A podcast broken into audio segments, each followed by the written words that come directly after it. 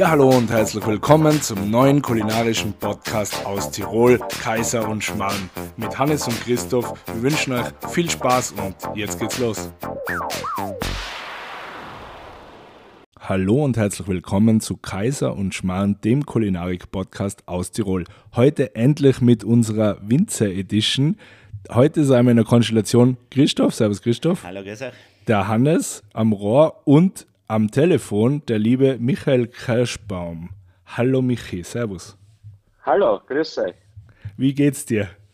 Sehr, sehr gut, sehr, sehr gut. Jetzt ja. endlich wieder zu Hause vom langen Unterwegssein draußen, zufällig auch in Tirol und Vorarlberg unterwegs gewesen und jetzt wieder daheim. Ja, freut mich. Mag, mag man überhaupt wieder haben, wenn man schon im schönen Tirol war? ich fahre sehr, sehr gern weg, sehr, sehr gern zu euch ins schöne Tiroler Land, aber ich komme auch genauso gern wieder heim. Also es ist, es gehört beides dazu. Also da vereinen sich die zwei Welten, das Weinmachen zu Hause im wunderschönen Mittelburgenland, ja. aber die Berge, das feinste Kulinarium und Hotellerie ist natürlich ein Wahnsinn. Und ja, komm mal, also ich sehe es eigentlich schon wie zu Hause, weil wir so oft in Tirol sind im Jahr. Ja, ja wir, haben ja, wir haben ja das Glück gehabt, dich besuchen zu dürfen und bei dir ist ja wundervoll. Also wir waren sogar Hannes und ich zugleich unten bei dir und das war ein Traum. Also unten die Leute sind ein Wahnsinn, äh, ihr seid immer toll, die ganze Familie ist ein Wahnsinn. Also ich glaube, dass das alles beide ja, sehr, sehr gut haltet passt. sich die Waage, glaube ja. ich. Da ist an beide Ecken sehr schön. Ich habe gerade eine Webseite geöffnet vor mir mit dem Blick auf euer tolles Weingut. Also man muss schon sagen, ich habe schon ein wahnsinnig tolles Gebäude. Allein schon von außen ist ein absoluter Blickfang, muss man echt sagen. Echt mm, Ja, wir haben da versucht, den modernen Zeitgeist auch herzuholen. Prinzipiell sind wir ja ein klassisch gewachsenes Weingut. Mhm. Das heißt, der Vater hat 1989 begonnen, die Weine in Flasche zu füllen. Früher mhm. war es gang und gäbe, dass die Weine halt im Fass verkauft wurden und unter anderem auch nach Tirol oder das meiste ist nach Tirol gegangen. Mhm. Ähm, 1981 hat der Papa dann begonnen, die Flaschen zu füllen, hat dann super schnell einen Erfolg gehabt, ist dann sehr, sehr schnell in die Riege der Top-Winzer aufgestiegen. Und platztechnisch ist das Haus Kerschbaum immer enger geworden durch viele Umbaumaßnahmen, 89, 97, 2001 dann an die Grenzen gestoßen. Mhm. Und seit 2014 haben wir da eine neue Dependance, wo wir die Flaschen füllen, lagern und dann unseren Kunden einen dementsprechenden Empfang und Erlebnis auch bieten können. Das ist auch auf jeden Fall gelungen. Also wie gesagt, wir haben das schon genossen, wirklich toll. Aber fangen wir mal vielleicht vorne an für unsere Hörer. Ja. Wo, wo genau seid ihr äh, und wie, du hast jetzt eh schon ein bisschen angeschnitten, wie ist es entstanden und, und wie ist der Stand heute? Was hat sich verändert die letzten Jahre? Ja, wir sind zu Hause in Horecan im wunderschönen Mittelburgenland, das auch bekannt ist als das Blaufränkischland. Jawohl. Das heißt, wir sind äh, südlich von Wien, eine Stunde von Wien entfernt, südlich des Neusiedlersees. Mhm. Ähm, das Mittelburgenland ist eine sanfte Hügellandschaft. Das heißt, wir sind so ein bisschen eingebettet von äh, drei Hügelketten. Im Norden haben wir das Ödenburger Gebirge, im Westen ist die, sind die Ausläufer der Alpen und im Süden haben wir äh, das, ne, das Günzer Gebirge. Mhm.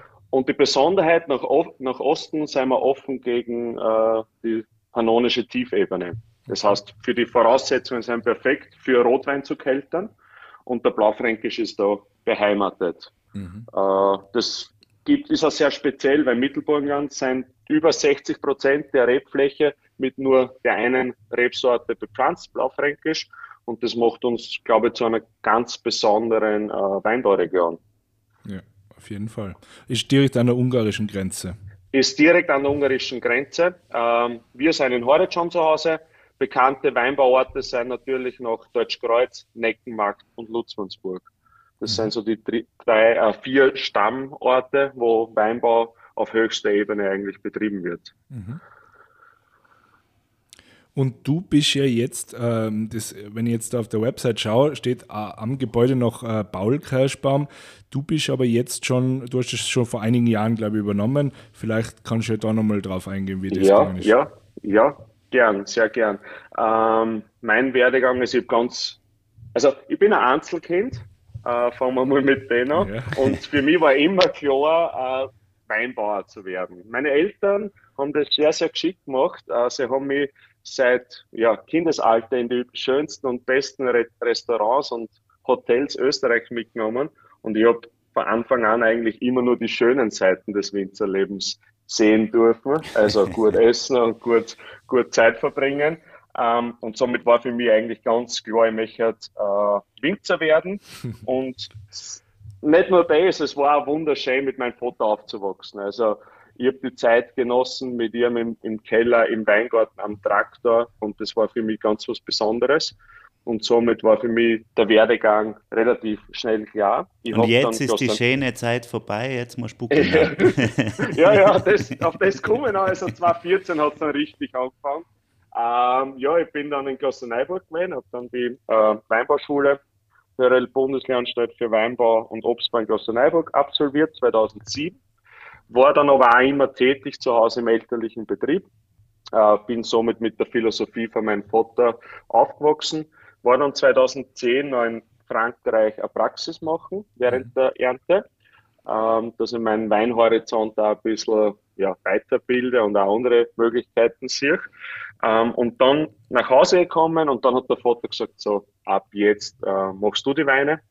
Ähm, das heißt, die Weine darf ich seit dem Jahrgang 2011 in, ja, komplett eigenständig vinifizieren. Das war eigentlich so medial ein ganz sanfter Wechsel. Ähm, wir haben das auch nie aus, auf die Glocke gehängt, auf die große und haben gesagt, okay, dann kann der Michael Alconi halt sehr, sehr gut in Ruhe arbeiten. Ja. Das heißt, seit 2011 darf ich die Weine komplett eigenständig vinifizieren und ich schätze seit sechs, sieben Jahren das gesamte Weingut dann übernehmen dürfen.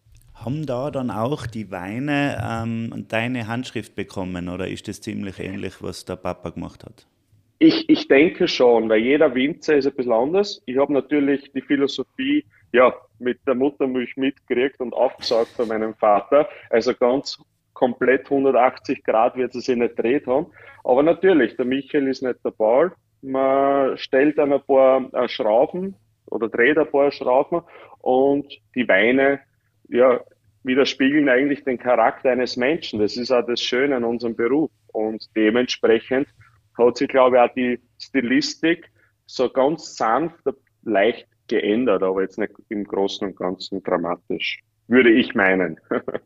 ja, wir haben ja ab und zu das Glück, äh, was zu probieren, was der Papa noch gemacht hat und ab und zu Sachen mhm. von dir. Ich glaube, im Großen und Ganzen ist der Stil ähnlich, aber du hast dich ein bisschen noch verfeinert, würde ich jetzt behaupten, so für meinen Geschmack vielleicht. Ist alles noch ein bisschen eleganter geworden, so. Aber im Großen und Ganzen waren das immer schon tolle Weine, glaube ich, muss man so sagen. Ja, das ist alles auch, ich glaube, nach seiner Zeit. Der Vater hat zu einer Zeit begonnen nach dem Weinskandal, wo äh, die österreichischen oder die burgenländischen Winzer aufzeigen haben müssen und können auf der großen Weinlandschaft. Ja. Ähm, das heißt, es war wichtig, die Fahne zu setzen. Äh, wie kommen wir das zu den großen Weinbauregionen? Ich nehme jetzt mal Frankreich her, indem man auch zeigt, dass man ganz große Weine machen kann und mit Cabernet Sauvignon und Merlot zum Beispiel.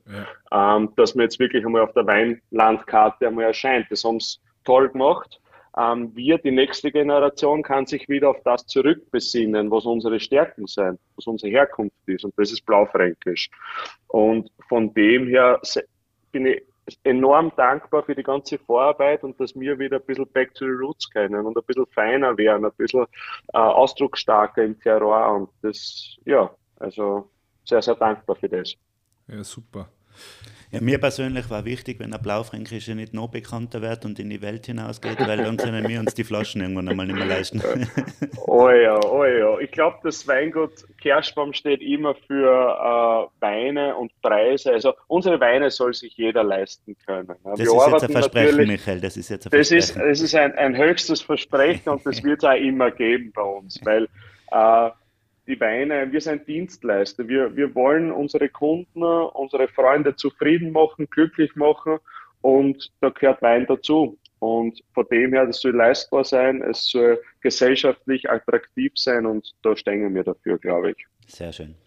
Können wir vielleicht, weil wir gerade dabei sind, einmal ein bisschen aufs Sortiment für euch eingehen. Äh, ab mhm. wann, ab was für Preisklasse geht es los? Wie weit geht es rauf und welche Rebsorten oder was, wie schaut euer Programm so mhm. aus? Mhm. Mhm. Äh, generell, äh, wie ich das Weingut übernommen habe, waren wir ganz klar strukturiert. Wir, der Fokus war auf Rotwein, 100% Rotwein. Äh, die Sorten, die wir ausbauen, ist Zweigelt, Blaufränkisch, Merlot und Cabernet Sauvignon. Äh, der Betrieb macht derzeit 40 Hektar Eigenfläche. Davon sind 65% mit Blaufränkisch bepflanzt. Ähm, der Rest ist dann Zweigelt, Cabernet Sauvignon und Merlot ganz wenig Rebfläche haben wir jetzt dazu bekommen äh, am Leiterberg aus Kleinhöflein. Da keltern mhm. wir äh, Weißweine, sprich grüne Veltliner und Chardonnay. Das ist jetzt dazugekommen. Ähm, und eine kleine Spielerei mit einem Rosé-Brüt, mit einem Sekt. Mhm. Das heißt, wir starten mit einem Sekt, Blaufränkisch Sekt. Mhm. Dann geht's einmal kurze Reise am Leiterberg mit grüner Veltliner Reserve und Chardonnay Reserve. Da haben wir zwei tolle Lagen am Leiterberg gekriegt, in okay. Kleinhöflein. Das ist einmal die. Jetzt muss ja. ich gerade kurz unterbrechen, weil ja. wir bei dir waren, hast du uns ganz frisch die Weißweine vorgestellt, die waren noch nicht einmal am ja. Markt. Seien das jetzt immer nur dieselben Lagen oder hat sich da was getan? Genau. Ah, genau, es sind äh, glücklicherweise dieselben Lagen. Mhm. Äh, wir haben der grüne Veltliner aus der Ried Reisbühl in Kleinhöflein mhm. und Chardonnay vom Katerstein in Kleinhöflein. Ah, kennt man. Reiner Kalkbadenboden und ja, ganz, ganz toll. Also gefällt mir sehr. Ähm, ja, ich, ich, wollte das unbedingt machen, um meinen äh, Winzerhorizont auch zu erweitern. Und ja, der erste Jahrgang war 2019 mhm. und jetzt sind wir gerade ja, mit dem dritten, vierten Jahrgang dabei. Also es ist in die Kinderfußstapfen, aber es etabliert sich schon langsam. Aber war damals schon schön zu trinken, muss ich sagen. Es war zwar frisch ja. aus der Flasche oder noch gar kein Etikett. Etikett du bist extra drauf. heimgefahren, das holen und es war nicht genau. kalt. Mhm, mhm. Aber wir haben es probieren dürfen und waren damals schon überzeugt, dass das eine große Zukunft hat. Auf jeden ja. Fall. Na und gefällt mir, findet natürlich auch den Weg eigentlich in den Westen nach Österreich, sprich zu euch, nach Tirol. Mhm. Also wird vorzugsweise dann im Winter getrunken und ja, eigentlich geht, glaube ich, 80 Prozent der zwei Weißweine zu euch nach Tirol. Ah, ja, das freut mich natürlich. Ja, das ist super. Ja, und dann geht es halt über die klassischen Weine. Also jetzt switchen wir auf Rotwein. Ja. Wir haben zwei klassische Weine, einmal Zweigelt und Blaufränkisch. Mhm. Das kommt von unseren jüngeren Rebanlagen, sprich zwischen 5 Jahren und 25 Jahren Rebalter. Äh, das kommt dann automatisch zur klassischen Vinifizierung. Dann switchen wir auf die Lagen. Wir haben zwei sehr besondere Lagen in Horizont. Einmal die Lage Hochecker und dann die Lage Dürer. Das heißt, da kommen ja die älteren Rebanlagen rein. Ab 20 Jahren kommen es dann, werden die Trauben dann für die Lagenweine verwendet. Und äh, dann haben wir noch drei Cuvées. Ganz eine neue Cuvée, Opera, Genau, ist ja. eine Cuvée aus Blaufränkisch und Merlot. Mhm. Äh, 60% Blaufränkisch, 40% Merlot. Ähm, ist, sage jetzt einmal, im preislichen Mittelfeld. Da haben wir früher immer eine, eine gewisse Gap gehabt zwischen Hochecker und Dürer. Der eine hat so um die 10 Euro gekostet, der Dürer um gute 20 Euro. Da hat immer ein bisschen was gefällt, der Wein. Mhm. Und da haben wir jetzt den Opera ins Leben gerufen. Okay. Erstmal mit Jahrgang 19, denn jetzt etwa gar noch nicht bei mir im Betrieb gekostet haben, schätze. Nein, noch nicht. Ne? und dann halt unser Flaggschiff Cuvée Impresario. Ja, genau. Impresario genau. ist eigentlich so unser Topwein. Mhm. Ähm, ist ein Cuvée aus 60 Blaufränkisch, 20 Zweigelt, 15 Merlot, 5 Cabernet Sauvignon. Mhm. Das ist so das Spiegelbild eigentlich unseres Weinguts, denn so sind wir eigentlich aufgebaut. Ähm, und zum Abschluss in sehr, sehr guten Jahren und außergewöhnlichen Jahren gibt es noch die Cuvée Paul Kirschbaum. Das ist ein Wein, den mein Vater sehr, sehr am Herzen liegt. Das ist ein reiner Bordeaux-Blend, jetzt mit 2019 geworden. 50% Cabernet Sauvignon und 50% Merlot. Super. Danke für die Zusammenfassung. Man kennt ja das eine oder andere, aber für unsere Zuhörer sicher mal interessant zu sehen. Und das heißt auch preislich, geht es da irgendwo im, ich sage mal, genau. wahrscheinlich bei 10 Euro oder unter 10 Euro genau, sogar schon los? Unter 10 Euro, also so mhm. 8, 9 Euro geht es für die klassischen Weine los.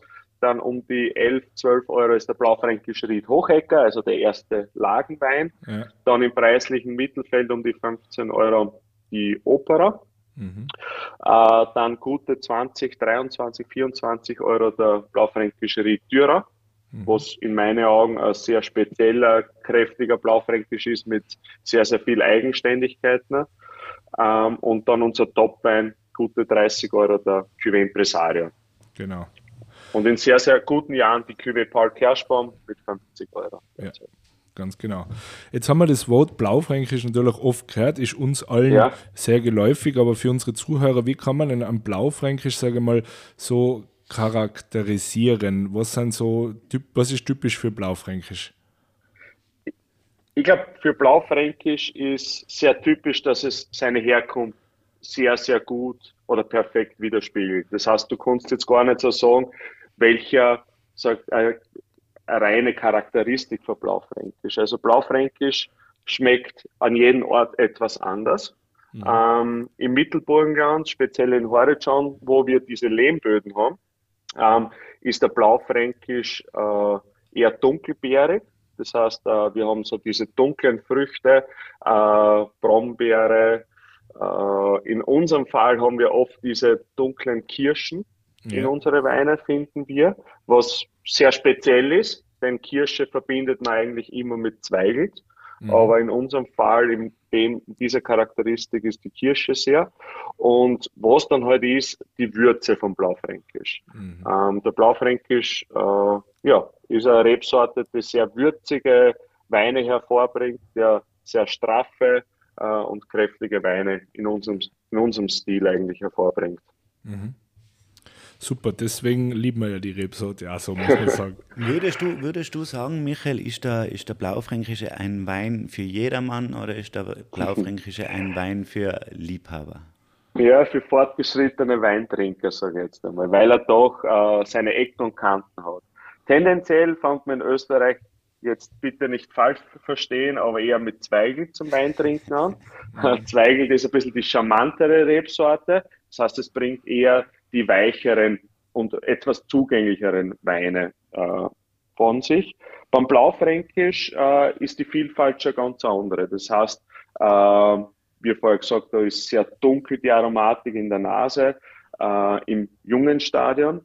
Dann am Gaumen ist eher etwas kräftiger, würziger, hat in meisten Fällen auch eine etwas höhere Säure und höheres, höheres Tannin, also höhere Tanningehalt. Das ja, wie, wie vorhin schon gesagt, also das fordert den Gaumen schon etwas mehr ähm, und ist etwas anspruchsvoller. Die Weine brauchen auch etwas länger Zeit zum Reifen und in meinen Augen sollte man Blaufränkisch schon einmal zwischen sechs, acht bis zehn Jahre sicher mal weglegen und dann einmal genießen. Dann baut sich das Tannin schön ab, äh, wird samtiger, die Säure hält den Wein eigentlich frisch und lebendig und dann ist für mich eigentlich erst der Start zum wirklich Genießen. Ja, das betrifft natürlich hauptsächlich die, die Lagenweine. Ich glaube, für die Hörer muss man ja. sagen, es gibt schon äh, im Klassikbereich so Einstiegsweine, die man sofort äh, natürlich auch genießen kann. Ja, ja, auf jeden Fall. Aber auch liegen lassen kann. Also mhm. wenn man jetzt zum Beispiel einen klassischen Blaufränkisch von unserer Region einmal drei, vier, fünf Jahre vergisst, ist es überhaupt kein Nachteil. Also er wird immer geschmeidiger, es wird weicher, ohne dass er viel Frucht verliert. Und man ist dann immer überrascht, wenn man mal einen Wein wieder aufmacht und sagt, wow, das ist eigentlich jetzt noch besser. Und das ist halt schon super. Ja, Kommt uns auch zugute. Wir mhm. bleiben sehr, sehr lange im Fass. Also auch die klassischen Weine bleiben lange im Fass, also sprich 12 bis 14 Monate. Mhm. Und dann seien es erst so mal trinkangenehm und trinkanimierender, sage ich mal. Ja, Michael, super. Ähm, jetzt gerade noch eine Frage, wir haben jetzt über das fertige Produkt gesprochen, aber wie kommt der Wein eigentlich in die Flasche? Wie passiert das von der Traube bis zum Saft oder bis zum Wein? Vielleicht im Schnelldurchlauf ja. für unsere Hörer nochmal zur Zusammenfassung. Ja, genau. Okay, okay. Ähm, Prinzipiell werden die Trauben geerntet, in unserem Fall äh, 100% Handlese. Das heißt, die Trauben werden draußen im Weingarten geerntet, kommen am schnellsten Weg zu uns ins Weingut, in die Traubenübernahme. Dort ist die Anlieferung, äh, die Trauben werden äh, von den Stielgerüsten getrennt oder Beeren werden abgebärt, werden von dem Stielgerüst getrennt. Bei uns ist sehr, sehr wichtig, denn das Stielgerüst äh, gibt äh, Bittertöne in den Wein ab. Dazu verwenden wir dann nachher also eine hundertprozentige Traubensortierung über optische Sortieranlagen. Das heißt, wir in unserem Weingut verarbeiten nur ganze Beeren und nur 100% Beeren. Äh, diese Beeren kommen dann in Maischebehälter. Das ist in der Rotweinbereitung äh, essentiell, denn äh, die Farbstoffe, die rote Farbe ist in den Schalen ähm, und wir müssen den Saft in Kontakt mit den Schalen bringen, damit die optimale Farbauslagerung passiert. Das in den speziellen Gärtanks. Das heißt, der Saft ist ständig in Kontakt mit den Schalen, laugt äh, Farbe und Tannin aus. Äh, in dem Zuge passiert auch die alkoholische Gärung. Das heißt, natürliche Hefe wandelt Zucker in Alkohol und Kohlendioxid um. Äh, so entsteht Alkohol in unserem schönen Produkt. Mhm. Ähm, in unserem Fall bleiben wir sehr, sehr lange auf der Maische, um völlige hundertprozentige Extraktion an allen guten Stoffen zu garantieren. Das passiert so zwischen 14 Tagen und bei unseren Top-Weinen bis hin zu 5, 6 Wochen. Äh, dann kommt der fertige Wein in Fässer, sofort in die Fässer. Dort ist die, der biologische Säureabbau. Mhm. Äh, das heißt, Milchsäure wird zu Apfel, Äpfelsäure. Ah, Entschuldigung, Äpfels, ab, ja, also Apfelsäure wird zu Milchsäure umgewandelt. Äh, das passiert durch Bakterien. Ähm, und danach ist eine äh, Weinlagerung in den Fässern. Bei uns mindestens ein Jahr bis hin zu zwei Jahren in den Fässern, bevor sie dann wirklich äh, abgefüllt werden. Mhm. Super. Und fügt sie ja irgendwelche Häfen hinzu? Jetzt habe ich das nicht ganz gecheckt. Bei, uns, bei uns im Betrieb äh, wird spontan vergoren. Ah, ja. Das heißt, mit den natürlichen Häfen, die an den Trauben sind. Äh, das heißt, somit können wir auch den besten Charakter unserer Region, unserer Weingärtner äh, vermitteln. Super. Aber es gibt auch Reinzuchthäfen, die halt den äh, Zucker zu Alkohol umwandeln, aber in unserem Betrieb äh, schauen wir, dass wir dann am natürlichsten Weg den Wein keltern. Mhm. Super. Und seid ihr irgendwie biozertifiziert oder biodynamisch oder in Umstellung oder ja. wie ist das bei euch? Bei uns im Betrieb, wir haben keine Zertifizierung. Äh, das heißt, wir schreiben es nicht drauf oder können es nicht draufschreiben. Wir arbeiten sehr biologisch nahe, nennen wir das. Das heißt, wir verzichten schon seit ja, sehr, sehr langer Zeit auf Insektizid und Herbizid. Das heißt, es wird kein Gift draußen verwendet und Unkraut wird nicht gespritzt, sondern man, äh, manuell entfernt oder mechanisch entfernt. Mhm. Ähm, das heißt, wir wollen uns da auch nicht eigentlich vorschreiben lassen, wie wir zu arbeiten haben. Äh, wir wissen, dass die Natur, der Boden unser größter Schatz ist, auf den wir äh, höchsten Wert legen damit ich auch meiner Tochter einen gesunden Boden und eigentlich ja den Nährboden für tolle Weine weiter vererben und schenken darf. Sehr cool. Ähm, ich glaube, die einzigen, was sich über den Klimawandel freuen, sind die Winzer. ja, kommt drauf an. No schon, kommt drauf ja, an, würde ich sagen. Würde, würde ich sagen. Also tendenziell haben wir noch sehr, sehr viel Spaß nach oben, ja. wenn ich jetzt das so sagen darf, weil äh, wir in der Schule haben gelernt, dass Qualitätsweinbau bis äh, einer Jahresdurchschnittstemperatur von circa 20 Grad möglich ist. Mhm. Ähm, wir in Österreich liegen derzeit so um die 12, 13 wahrscheinlich. Okay. Ähm, und zum Beispiel die Maremma hat 18. Also Aha. in vielen Regionen wird es vielleicht einmal eng. Ähm, Gedanken müssen wir sie machen, ja. denke ich. Das heißt, unser Betrieb erweitert sich eher auf den kühlen Lagen, sprich auf der Thürer okay. ähm, weil die Weine oder die, die tollen Weine aus den ältesten Rebanlagen gekeltert werden. Das heißt, wir machen uns jetzt Gedanken, wie wird es in 60, 80 Jahren sein und daher die Entscheidung, eher auf den kühleren Lagen jetzt die Neuauspflanzungen zu tätigen und dadurch wirklich ja, die Zukunft zu garantieren. Ja. Aber wir machen sich schon Gedanken jetzt natürlich, weil das Wetter wird immer extremer. Wir haben auch äh, wirklich Trockenphasen, Hitzephasen.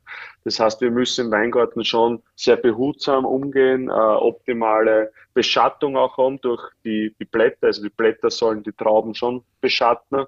Und da ist schon sehr, sehr, sehr, sehr vieles möglich und da, da geht auch der Trend hin generell auch Unwetter und so weiter, glaube ich, werden auch genau. mehr, oder? Gewitter und genau. solche Sachen. Genau, Frost, Hagel. Ja. Äh, also es wird halt leider Gottes immer extremer. Also wenn ich jetzt vom Fenster rausschaue, ist, ist ein richtiger Sturm gerade draußen, mhm. was gefühlt vor zehn Jahren nicht gegeben hat. Und bei uns ist jetzt eigentlich immer, immer Wind. Mhm. Interessant. Und weil du gesagt hast, 40 Hektar, das bedeutet aber mitarbeitermäßig äh, wird das auch nicht mehr ganz ein kleiner Betrieb sein, wenn ich das so höre. Ja, wir sind ein äh, Familienbetrieb, ich sage ein familiengeführtes Weingut. Äh, wir sind insgesamt mit, mit uns, mit der Familie, sind wir zehn Personen am Weingut. Ah ja, ähm, ist jetzt für diese Größe, für die 40 Hektar wahrscheinlich unter dem Durchschnitt. Und ja, wir sind uns jetzt gerade ein bisschen am, am, ja, am Erhöhen. Es wird halt in Zukunft immer schwieriger, sehr gutes Personal zu finden. Nicht nur bei uns, auch in der Gastronomie hört man das ständig. Ja. Ähm, ich glaube, das wird äh, ja, die große Challenge, die Herausforderung für uns. Ähm, da sind wir jetzt dabei, gerade so äh, ja, ein bisschen umzustrukturieren, neue Leiter zum holen und ja, aber Erntehelfer hast du natürlich, da wird wahrscheinlich das ganze Dorf zusammenhelfen, genau. oder? Genau, genau, genau. Na, Erntehelfer sind wir dann schon ein Vielfaches mehr, weil da muss es wirklich rasch gehen. Ja. Ähm, da ist dann noch so, dass wir mit Leihfirmen arbeiten. Okay. Das funktioniert Gott sei Dank sehr, sehr gut. Aber über das ganze Jahr sind wir derzeit mit 10, aber wir werden das, den Betrieb, glaube ich, auf 12 bis 13 jetzt die nächsten zwei, drei Jahre aufstocken. Mhm. Bezugsquellen wollte ich noch fragen, wenn jetzt unsere Hörer sagen, du, der war mir jetzt wahnsinnig sympathisch, der Michael. Äh, ich möchte gerne die Weine mal probieren, von der er redet. Wo äh, kaufe ich die? In Tirol zum Beispiel. Mhm. Ähm, wer sind da die Dealer? Ja, prinzipiell ist unsere Vermarktungsstrategie oder unsere Weine gibt es eigentlich vorwiegend in der Gastronomie und Hotellerie. Das mhm. sind unsere stärksten Partner. Ähm, das heißt, wir ja, beliefern eigentlich nur die Fachhändler Mhm. Ähm, und auch Vinotheken. Also mhm. Vinotheken, zum Beispiel Wein und Co. ist einer der namhaften ja. Adressen, wo es unsere Weine gibt. Oder in ein sehr, sehr gutes Restaurant gehen und dort unsere Weine trinken. Also das, ja, das gut, ist gutes Essen mit gutem. Ähm, ja, das ist, sind unsere, unsere Partner. Also wir sind jetzt nicht im Lebensmittelhandel, sondern nur in der Gastronomie und Hotellerie vertreten. Oder, okay. am, oder am gescheitesten ins Burgenland fahren und bei dir im Shop das, vorbeischauen. Genau, genau. Das wäre mir am liebsten. Einfach auch die Philosophie, die Menschen dahinter vielleicht kennenzulernen. Genau. Äh, weil man erfährt immer, immer mehr, wenn man wirklich in der Region ist, dann trinken sich die Weine auch gleich ganz anders und ja, man hat einfach viel mehr Wissen und ja, also jederzeit eingeladen, wenn wer im Mittelburgenland ist, äh, wenn es ins Mittelburgenland kommt, das ist das erste Haus in der Weinbauregion seit mir, stehen bleiben und wir werden euch sehr, sehr nett empfangen. Ja, das kann mir auch nur unterstreichen. Vor allem, man kann es nicht übersehen, es ist äh, wirklich neben der Hauptstraße wunderschön, wunderschönes Gebäude. Echt toll. Ja. Ja, dann äh, wollte ich noch fragen. Du bist oft in Tirol. Was steht als nächstes an? Wann kann man die vielleicht in Tirol einmal erleben? Ich habe was gelesen, aber das kannst du besser erklären. Ja, das nächste ist jetzt das Wein am Berg in Sölden, genau. Hotel Zentral, ist ein Fixpunkt für uns, ist heuer das 20-jährige Jubiläum. Mhm. Äh, das ist jetzt Ende April. Das ist jetzt das nächste Mal, wo ich in dem wunderschönen Tirol sein darf. Und ja, die Kulisse, äh, Skifahren, Kulinarik und Weine genießen darf. Super. Wie läuft das genau ab? Wir waren selber noch nie dort. Äh, findet das alles im Hotel statt oder irgendwie, irgendwie im Skigebiet was? Oder wie, wie funktioniert das? Ähm, es ist ein Event in meinen Augen der Extraklasse. Also so ein Event habe ich noch nicht erleben dürfen mhm. ähm, oder kenne anderswo nicht wirklich. Mhm. Äh, vor 20 Jahren haben sie die RWB äh, und die Hotelbesitzer, die Familie Falkner, zusammengesetzt und das Wein am Berg gegründet. Mhm. Wie gesagt, das 20-jährige Jubiläum feiern wir heute. Das läuft in der Regel so ab, dass am Donnerstag beginnt immer das Event. Es ist ein wunderschönes Get-Together mit einem tollen Menü. wo die Weine dazu verkostet werden, vorwiegend meistens von den äh, RWB-Winzern, den renommierten Weingüter Burgengans. Ja. Ähm, das heißt, wir haben da ein super Menü mit immer zwei bis drei Weine dazu.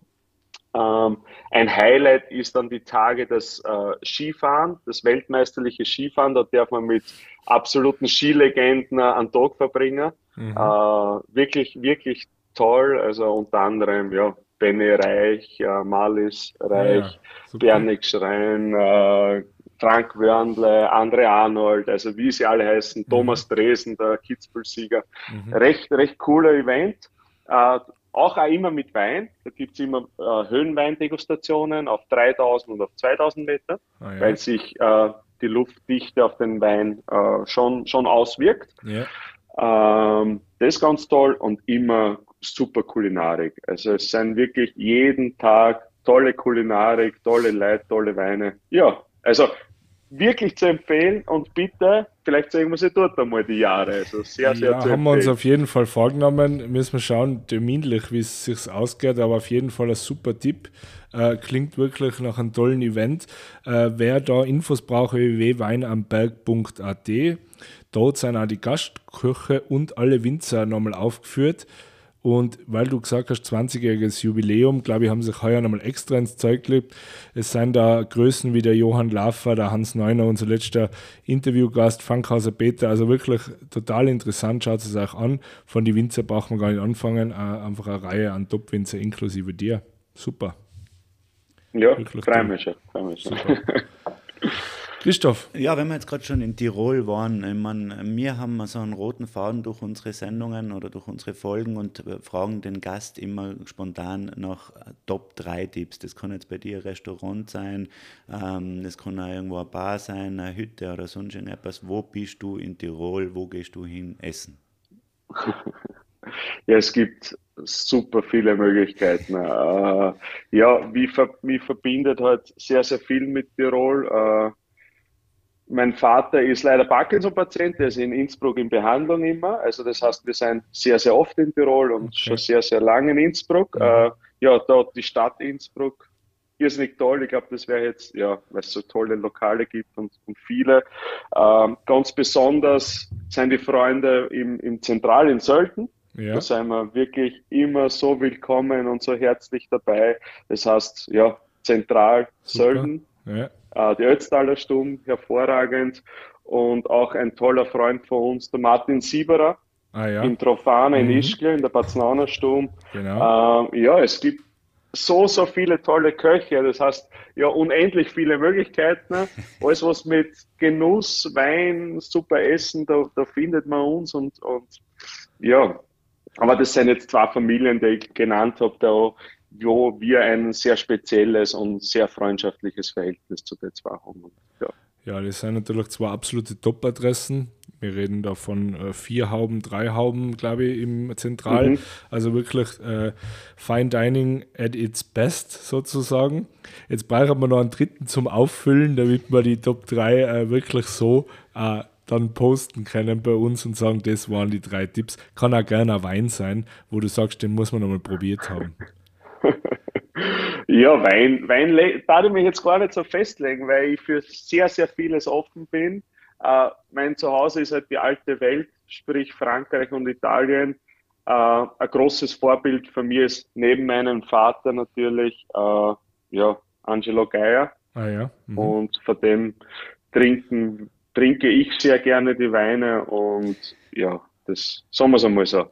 Also Perfekt. das ist so ein Weintipp, weil er einfach geschafft hat, die Region, die Weine perfekt in die Flasche zu bringen und ein Vorreiter für Terroir, also in, ja, für Terroir ist für mich. Ja, absolut. Ja. Toll. Ja, Michael, dann können wir uns in dem Fall nur bedanken für das interessante und tolle, kurze Gespräch. Das nächste Mal machen wir es natürlich persönlich und trinken ein Glas Wein dazu. Ja, macht, oder ich schicke euch vorab was. Ja, oder genau, wir probieren was vom Keller auf. Es wird, als ob sie einiges ja, genau, von mir im ja. Keller. Weil ein Glas Wein fällt da eigentlich. Das ja, stimmt. total. Heute haben wir müssen einmal aufgrund der Tageszeit äh, darauf verzichten, aber das holen wir nach. Und heute war einfach einmal der Start in die, in die Winzerreihe, den wir jetzt starten möchten, wo wir die gern wieder mal dabei haben, weil einfach unsere Zuhörer so langsam oft erst ins Thema einwachsen und deswegen war das heute total informativ und wichtig und einmal ein super Startschuss. Vielen Dank dafür. Perfekt. Ja, ich sage danke, Dank, ich sage danke. Danke, das ist echt toll gemacht und ja, ich freue mich, äh, euch wiederzusehen und auch die lieben Hörer vielleicht einmal persönlich kennenzulernen. Sehr Super, cool. wir freuen uns auch. Bis dahin Super. Noch eine schöne Zeit, alles Gute für die und bis bald. Schönen Tag und das war's von Kaiser und Schmarrn. Danke, danke. Danke. Tschüss. Ciao. ciao. Servus.